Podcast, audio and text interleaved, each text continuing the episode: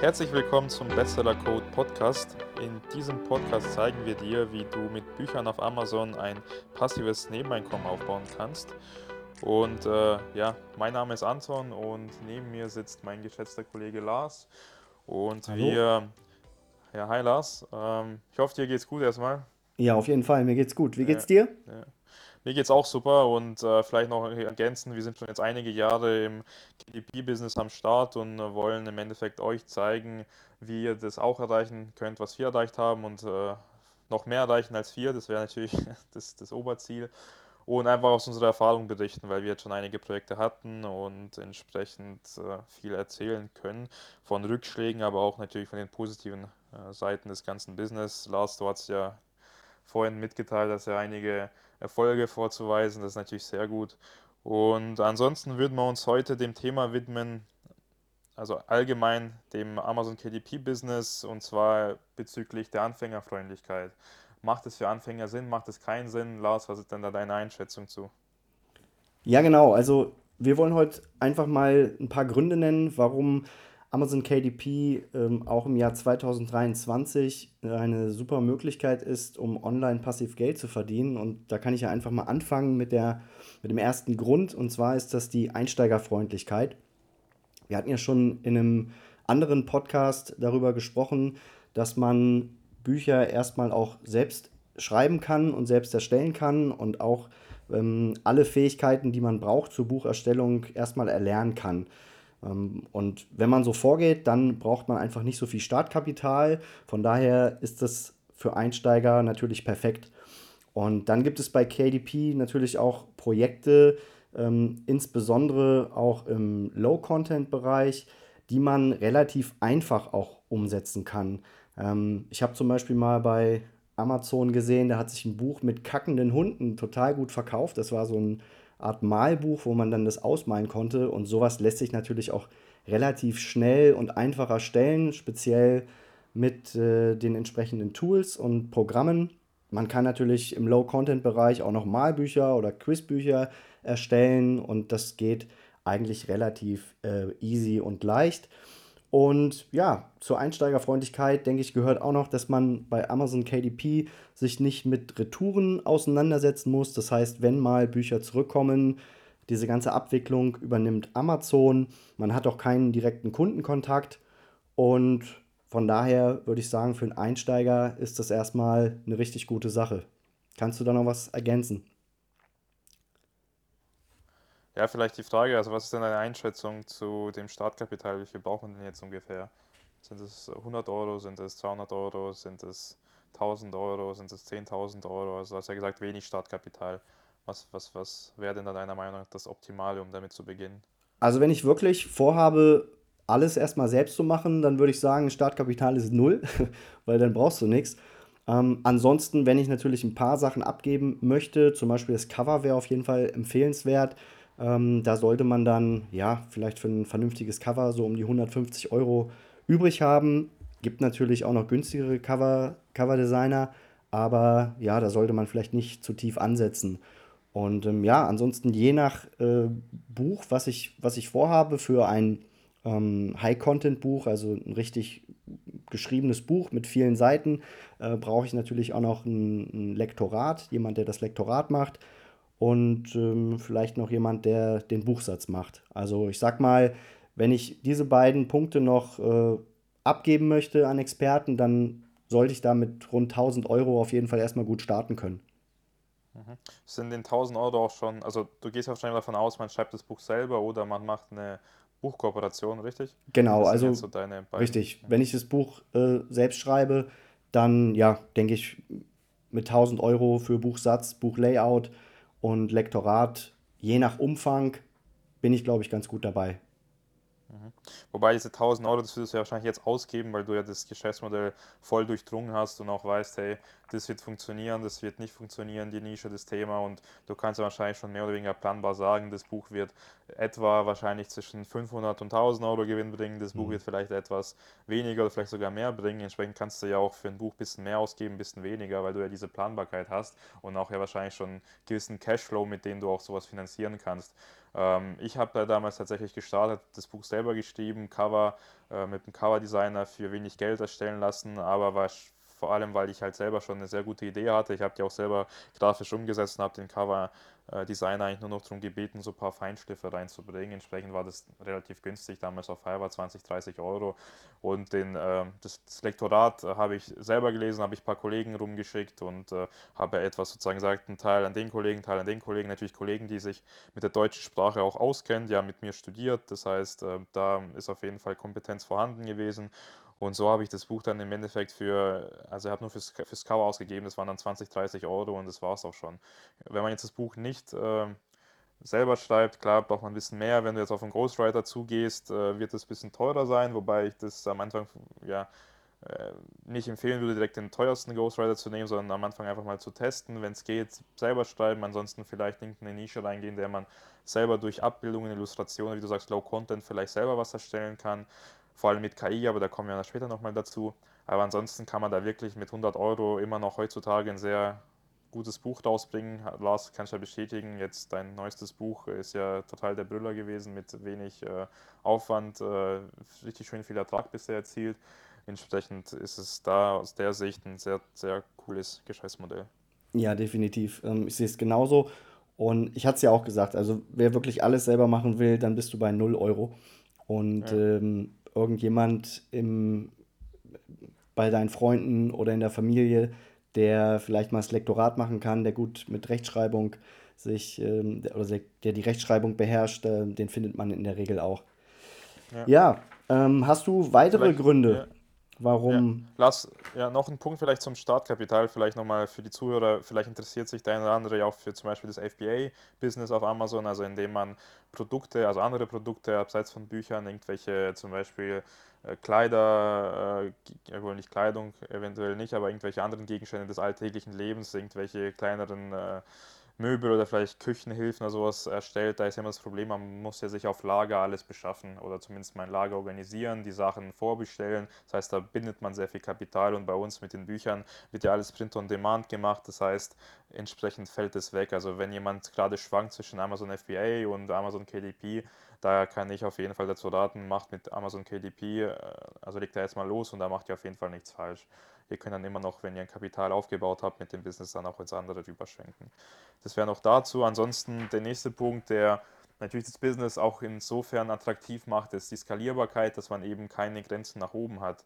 Das heißt, bei manchen Geschäftsmodellen, wo du deine Zeit gegen das Geld tauscht, sei es irgendwelche Beratungen, Coachings oder irgendwelche anderen auch ja, irgendwelche Berufe, wo du im Office acht Stunden arbeiten musst und diese acht Stunden bekommst du pro Stunde so und so viel Lohn, hast du eben bei diesem Geschäftsmodell nicht, denn du kannst äh, eben vieles abgeben, soweit du dann die Dinge verstanden hast und auch bereit bist, die Dinge abzugeben und so tauschst du dann Geld gegen so gesehen Kapazität, also gegen jemand anderes Ressourcen, also Zeit ein und dann kannst du dir entsprechend so die Aufgaben äh, aufteilen, dann abgeben und so eben das Business skalieren. Das heißt, du bist dann nicht mehr von deiner Arbeitszeit äh, unbedingt sozusagen äh, fest, äh, festgeklammert auf eine gewisse Ar also Stundenanzahl, sondern wenn du dann sagst, hey, ich beherrsche jetzt alle Punkte oder ich beherrsche zum Beispiel das Cover oder beziehungsweise ich beherrsche vielleicht das Cover gar nicht und möchte da mich auch gar nicht damit beschäftigen, dann gebe ich das direkt an einen guten Designer ab. Das heißt, ein Part von, einem, ja, von dem Business hast du sozusagen schon ausgelagert. Da kannst du dann jetzt nutzen, um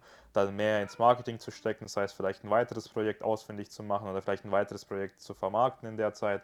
Und so kannst du es eben Stück für Stück äh, hochskalieren. Also ich, ich mache zum Beispiel sehr viele Sachen gar nicht mehr selber, die ich am Anfang natürlich selber gemacht habe, weil einfach vor dem Hintergrund, weil ich sage, hey, ich bin Experte im Marketing und Verkauf, das macht mir am meisten Spaß.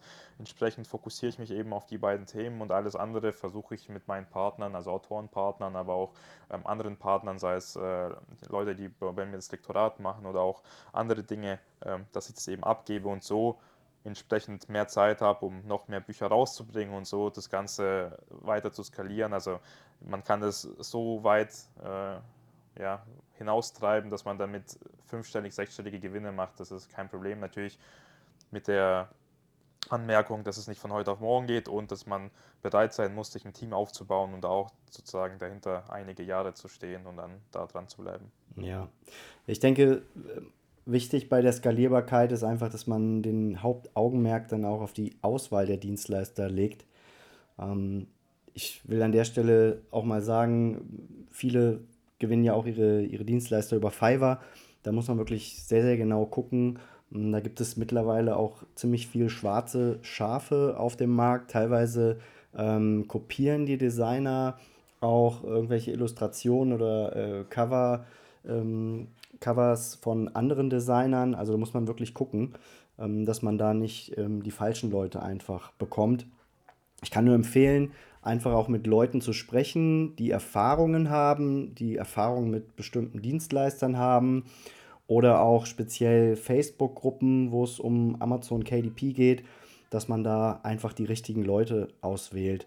Und im Zweifelsfall auch einfach mal einmal mehr an Ghostwriter oder auch einen Designer ansprechen, den fragen, ähm, ob er vielleicht eine, eine Probearbeit abliefern kann und wenn man da schon ein bisschen was für bezahlen muss, das muss man einfach einrechnen dann, weil ja, nur über solche Probearbeiten kann man letztendlich dann auch sagen, ob der Designer oder eben der Ghostwriter auch gut ist und vernünftig arbeitet. Ähm, ich bin zum Beispiel in einer Facebook-Gruppe, da geht es um Kinderbücher, das ist gar nicht so sehr mein, mein Bereich, aber ich bin da trotzdem drin, um einfach so ein bisschen mitzulesen. Ich mache das mal ganz gerne. Und da gibt es wirklich auch immer, immer einen Haufen Designer, die sich dort vorstellen, die dort ihre Illustrationen zeigen, teilweise auch, wie sie das Ganze entwickeln, vom, von der Bleistiftzeichnung bis hin zur farbigen Gestaltung. Und da gibt es wirklich super viele gute Designer und deswegen einfach mehr mit den Leuten reden, in solche Gruppen gehen und dann kann man da auch äh, gute Leute finden. Stimme ich voll und ganz zu, Lars. Also so finde ich auch zum Teil meine Partner eben durch solche Gruppen und äh, ja. bietet sich einfach an, weil man da auch auf Leute trifft, die auch, sage ich mal, Interesse haben, vielleicht irgendwas zu starten, weil sie sich in ihrer Freizeit da um solche Dinge eben kümmern. Von dem her ist es ein ganz guter Ort. Kann ja. ich dazu voll, voll und ganz zustimmen. Ja, und ich denke, man sollte da auch keine Angst haben, einfach auch zu fragen. Also wenn du mich jetzt zum Beispiel fragen würdest, so, wer hat mein letztes Design gemacht, mein letztes Cover-Design, ja, dann nenne ich dir natürlich die Person. Also warum sollte ich da irgendwie ähm, dir das nicht sagen? Ja, und ich denke, so ja. denken auch die meisten Leute. Ähm, einfach offen sein, offen auf die Leute zugehen und fragen. Ich denke, das ist das Beste, was man machen kann. Ja. Ja, dann komme ich mal zum nächsten Grund, der einfach für Amazon KDP spricht. Und zwar, dass es immer noch nach wie vor viele, viele Nischen gibt, ähm, ja, indem man einfach Geld verdienen kann. Es ist nach wie vor genug ähm, möglich in diesem Business. Und ähm, ja, bei entsprechender Positionierung kann man einfach nach wie vor gut Geld verdienen. Und man muss einfach mal bedenken, dass unsere Gesellschaft ja auch immer im Wandel ist. Und es entstehen immer wieder neue Trends, neue Hobbys oder andere gesellschaftliche Veränderungen. Ähm, ich finde, man hat das auch sehr, sehr gut an dieser Corona-Zeit sehen können. Ich habe damals auch zur Corona-Zeit mal äh, versucht, mir so ein kleines äh, Gym zu Hause aufzubauen und es war halt einfach super schwierig, irgendwie an Hanteln zu kommen und die zu bestellen, weil jeder diese Hanteln haben wollte. Die Fitnessstudios waren äh, geschlossen und man hat halt versucht, sich zu Hause irgendwie fit zu halten. Und das war für mich auch so ein, ähm, der Einstieg, dass ich mit meinen Sportbüchern angefangen habe. Ähm, ja, und so entwickelt sich das und so verändern sich einfach Trends und so verändert sich auch Nachfrage. Und von daher denke ich, dass es immer noch im Jahr 2023 genug Nischen und Möglichkeiten gibt, einfach um mit Amazon ähm, erfolgreich zu werden. Ja.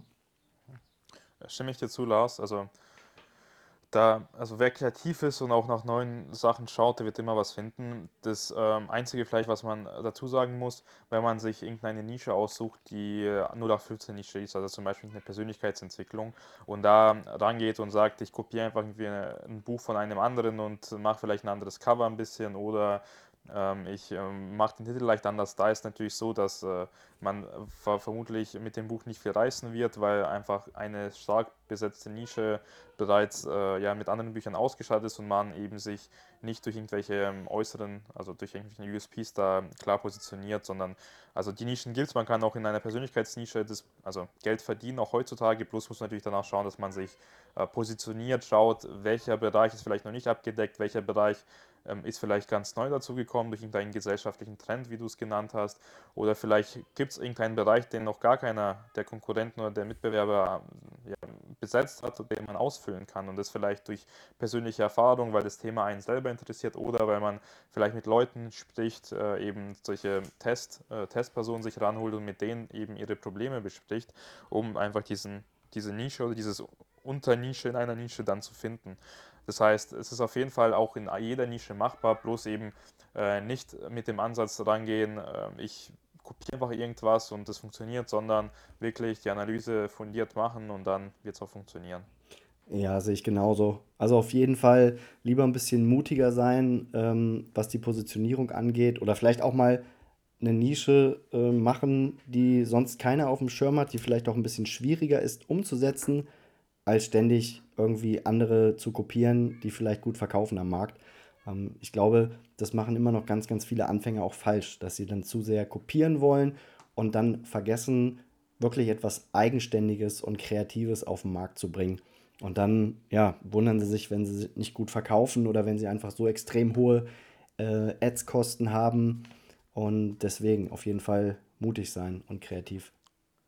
Ja, Lars, du kannst ja auch bestätigen, man kann heutzutage auch immer noch ein Buch ohne Ads auf den Markt bringen, richtig? Ja, also, auf jeden Fall, ja. ja genau, also richtig. kannst du bestätigen von deinem neuesten Buch, also ja. man kann auch, wenn man sich richtig positioniert und da wirklich sich von der Konkurrenz abhebt mit einem Thema, dann geht es auch ohne Ads und auch ohne irgendwelche hunderte Bewertungen haben zu müssen, was natürlich auch äh, nicht der Fall sein ist, bei, also das Fall sein muss bei keinem Buch, sondern da reichen in der Regel, wenn man ein paar Testpersonen hat und vielleicht noch am Anfang ein paar Leute aus dem Bekanntenkreis, die einen unterstützen, da reichen dann auch 10, 15 Rezensionen aus, dass da ein Buch wirklich durch die Decke geht. Und da reicht alleine schon eine richtige Positionierung und einfach das Gespür für das richtige Thema und dann funktioniert das Ganze. Absolut, Anton absolut. Ja, und ähm, ja, da anknüpfend, ähm, was natürlich heute einem das Leben viel leichter macht, was wir auch schon beim Kapital hatten, ist ja das Thema KI, äh, die einfach einem erlauben, ein Buch richtig schnell auf den Markt zu bringen und äh, zu schreiben, als vielleicht noch vor ein, zwei Jahren.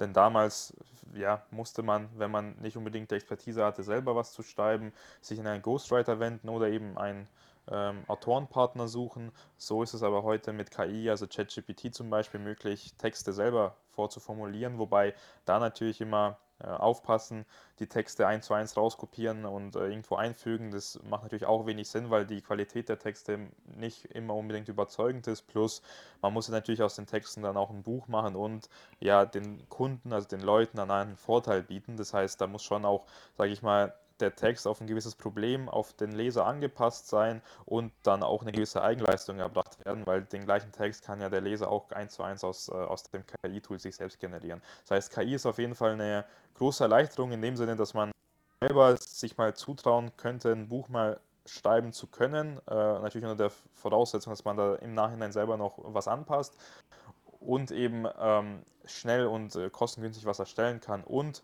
mit anderen KI-Tools, zum Beispiel wie Midjourney, kann man auch Abbildungen erstellen. Das heißt, man kann auch recht schnell ein Buch illustrieren, sei es ein Kinderbuch, sei es vielleicht ein anderes Buch, was man mit Illustrationen bestücken möchte, zum Beispiel ein Kochbuch.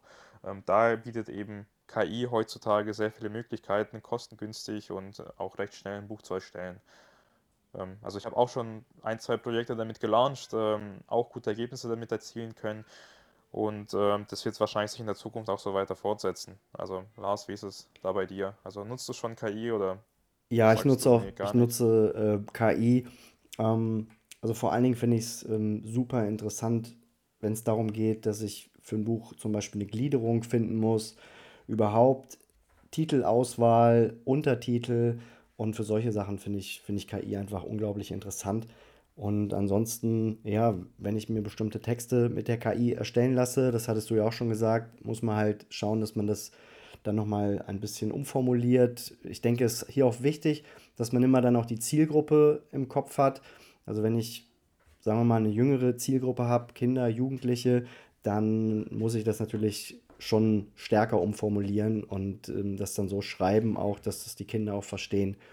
Und nicht immer, das muss man auch an der Stelle sagen, nicht immer ist alles richtig, was äh, aus der KI kommt oder was die KI dann ähm, beantwortet. Da muss man dann auch schon nochmal woanders querlesen und schauen, ob das dann wirklich so passt. Aber ich denke grundsätzlich, äh, die KI ist, ist eine riesengroße Erleichterung. Ähm, und ja, man, man sollte da auf jeden Fall mit der Zeit gehen und äh, sollte das schon nutzen, denn sie vereinfacht einfach vieles. Aber ich denke, man sollte es auch nicht übertreiben und jetzt komplett einfach, ähm, liebe KI, schreib mir ein Buch über Persönlichkeitsentwicklung oder irgendwie sowas. Also das funktioniert dann auch nicht. Also man muss schon, ähm, ja, man muss da schon ein bisschen äh, aufpassen und man, man sollte da nicht sich komplette Bücher erstellen lassen mit der KI. Das äh, macht keinen Sinn und das äh, würde, auch, ähm, würde auch nicht funktionieren, denke ich. Ja, so wie du sagst, also 100% bei dir. Das ist eine gute Unterstützung, um einfach auch wieder Arbeit ähm, zu, zu skalieren zu können, auch manche Arbeitsschritte leichter ja. umsetzen zu können. Aber natürlich wird die KI jetzt nicht einem ein super Buch schreiben, was nachher ein Bestseller auf Amazon ist und dann sich äh, zwei, drei Jahre konstant gut verkauft, sondern das fliegt recht schnell auf und dann kommen die schlechten Bewertungen und dann hat da keiner was davon im Endeffekt. Ja, und dann hattest du noch Midjourney ähm, genannt. Ähm, ich glaube, die Software wird immer besser. Ich wollte mich auch demnächst mal ein bisschen ausführlicher damit beschäftigen. Ähm, so, was ich jetzt bisher erfahren habe, oder ich bin da auch in einer Facebook-Gruppe drin, wo es um Midjourney geht, dass dann teilweise da mit den Fingern, das sieht teilweise auch ein bisschen komisch aus. Ich weiß nicht, ob du da schon Erfahrung hast äh, mit Bildern von Midjourney. Ähm, also da habe ich noch nicht so viel mich mit beschäftigt, muss ich sagen. Was meinst du genau? Also die also Finger kommen immer so ein bisschen komisch rüber, wenn ich jetzt irgendein Bild mit Midjourney mir erstellen lasse. Da gibt es ja dann auch eine, eine Abo-Funktion. Also ich kann ein Abo abschließen und dann kann ich dann quasi so viele Bilder, wie ich möchte, mit der KI ja. mir erstellen lassen. Und das, was ich so bisher mitbekommen habe, die Menschen, die dann dort von Midjourney kreiert werden, mit dieser künstlichen Intelligenz, also sie sehen schon sehr echt aus, aber die haben teilweise so abgebrochene Finger oder so ganz komische Finger. Das ist ein bisschen merkwürdig. Ja, also tatsächlich, also wo du sagst, äh, ich habe tatsächlich das bereits genutzt für ähm, Tierillustrationen. Ah, okay. Und da ist mir aufgefallen, dass mit Journey da vor allem beim äh, Schwanz zum Beispiel bei Tieren äh, sehr, sehr große Probleme hat. Oder wenn es darum geht, bei sehr exotischen Tieren, ähm, zum Beispiel okay. in einem Biber oder irgendwie in einem Schnabeltier oder sowas, dass da an die Grenzen kommt und tatsächlich das Tier gar nicht so richtig äh, nachbilden kann. Menschen hatte ich zwar schon mit, also da gab es auch die eine oder andere ähm, Ungenauigkeit, aber wenn man dann sozusagen ein zweites Mal den Befehl eingibt dann und sozusagen dann nochmal sich auf das Ding, also drauf eingeht und sagt, bitte die Hand mit fünf Fingern darstellen oder irgendwie ja. den Arm bitte so und so, dann korrigiert das mit Journey ganz gut.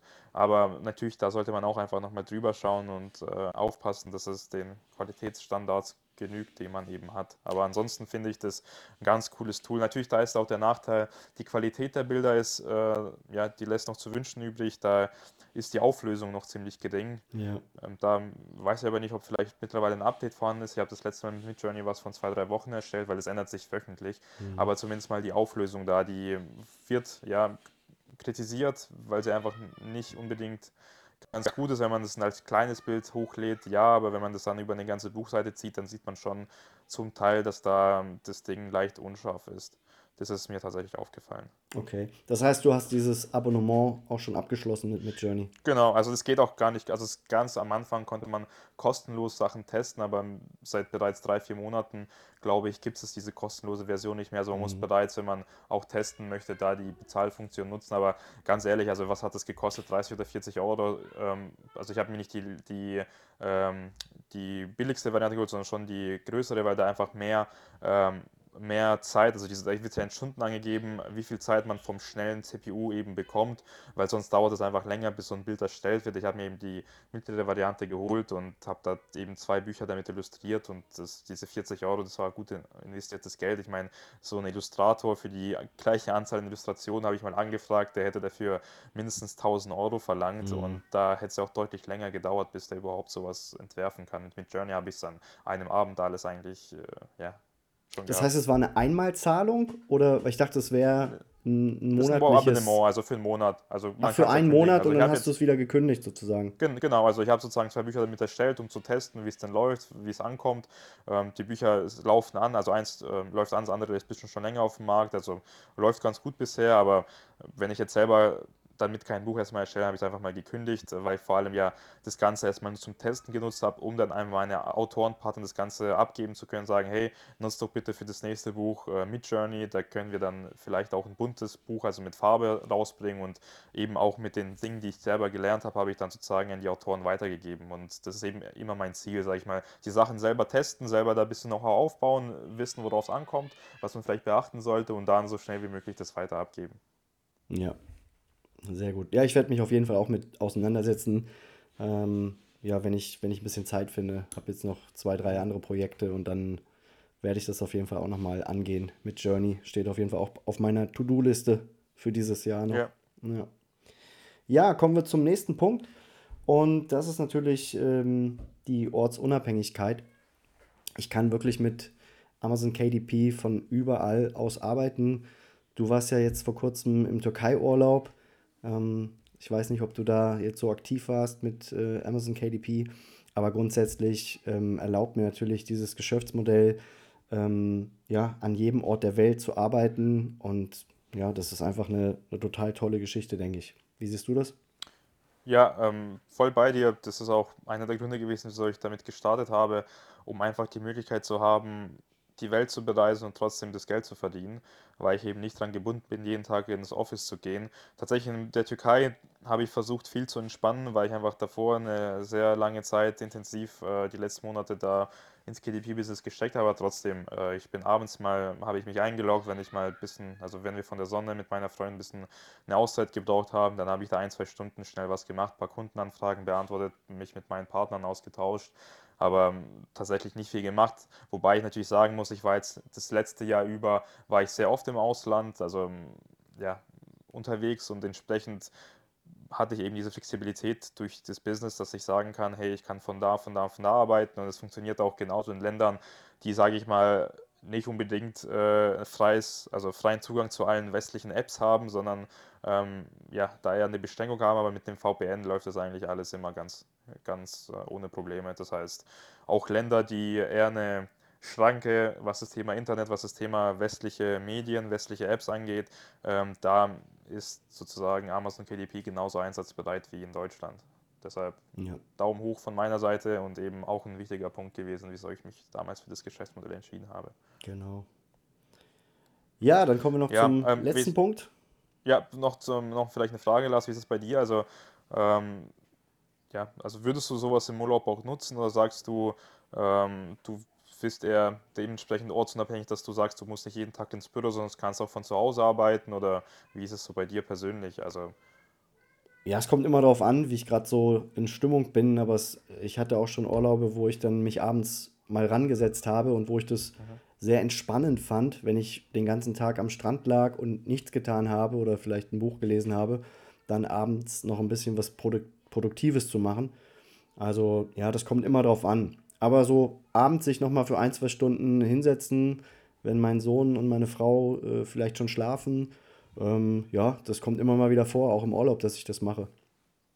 Aber das Gute ist ja an dem Businessmodell ist ja eben entsprechend, dass das äh, Einkommen ja kommt, äh, unabhängig davon, ob du heute was machst oder nicht, weil so, sobald ja ein Buch gelauncht ist und entsprechend die, äh, ja, die Einführungsphase vorbei ist und man nicht unbedingt dann noch Sachen anpassen muss, weil schon alles optimiert ist, läuft ja das Buch von Hand, das heißt äh, passiv sozusagen. Das heißt, auch wenn du im Urlaub jetzt die zwei Wochen nichts machst, wird ja dein Business nicht dadurch auch, äh, irgendwie untergehen oder sowas, sondern die Sales werden weiter gemacht. Amazon verschickt weiter die Bücher, das heißt, da bist du ja total auf der safen Seite, was Richtig. das Thema angeht. Ja, absolut. Ja.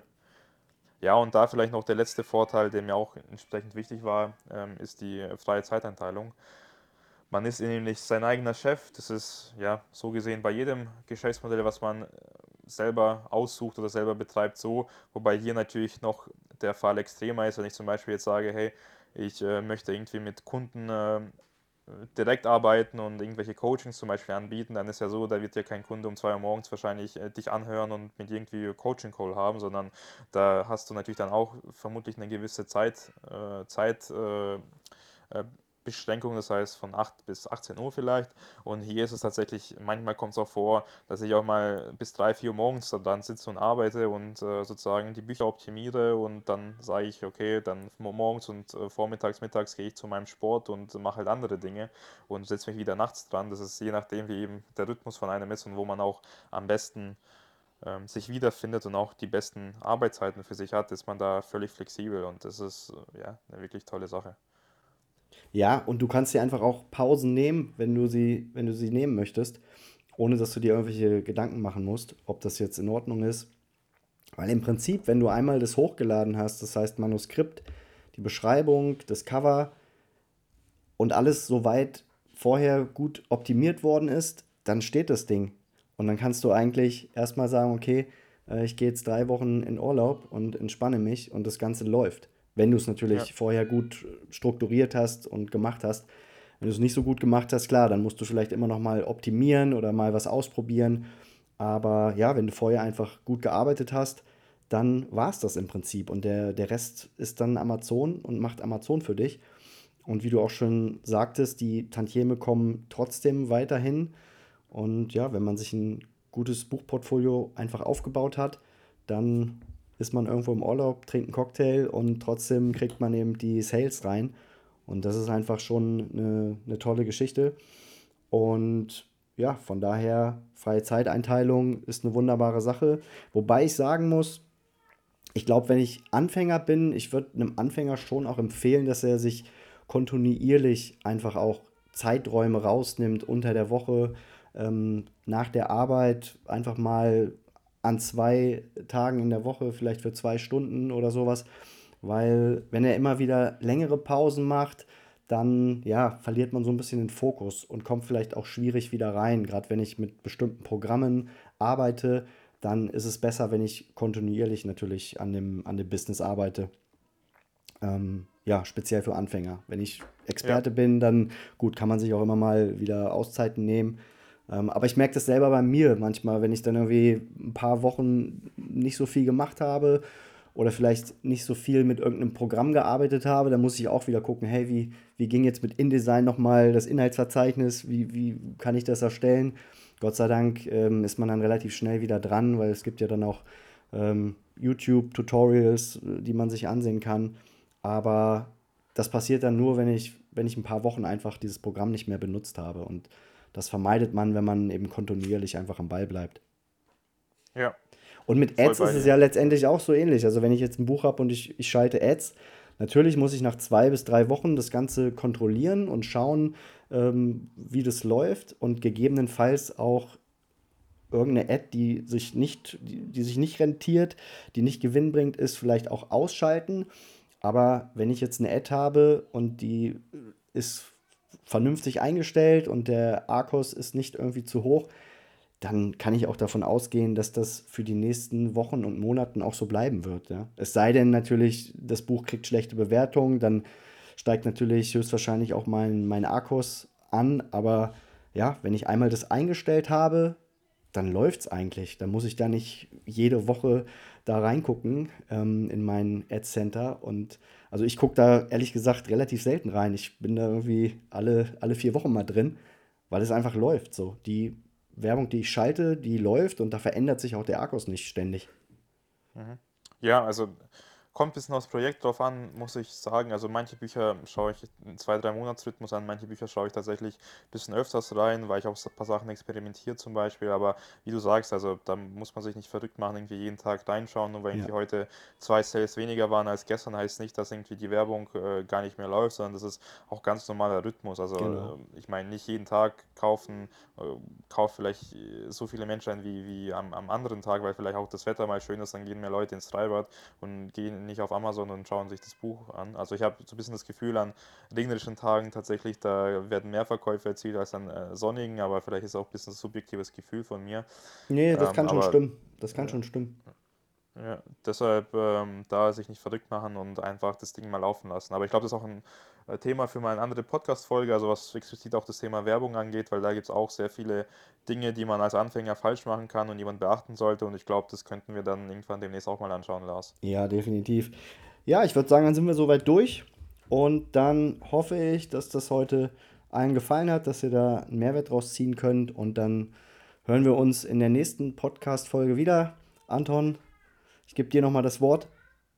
Ja, ähm, ich hoffe auch, dass euch gefallen hat. Gerne Like da lassen, ähm, kommentieren und äh, gerne mit anderen äh, teilen, die auch sich dafür interessieren könnten, weil der, es freut uns, weil wir natürlich wachsen, aber natürlich äh, hilft es auch anderen Leuten und ähm, so ist es immer ein Geben und Nehmen. Und entsprechend äh, freue ich mich dann bei der nächsten Folge, Lars, wieder mal, also, oder was heißt wieder mal, wieder dann über ein anderes Thema zu quatschen und so viel Mehrwert zu bringen, wie es nun geht. Genau, bis zum nächsten Mal. Ciao. Ciao.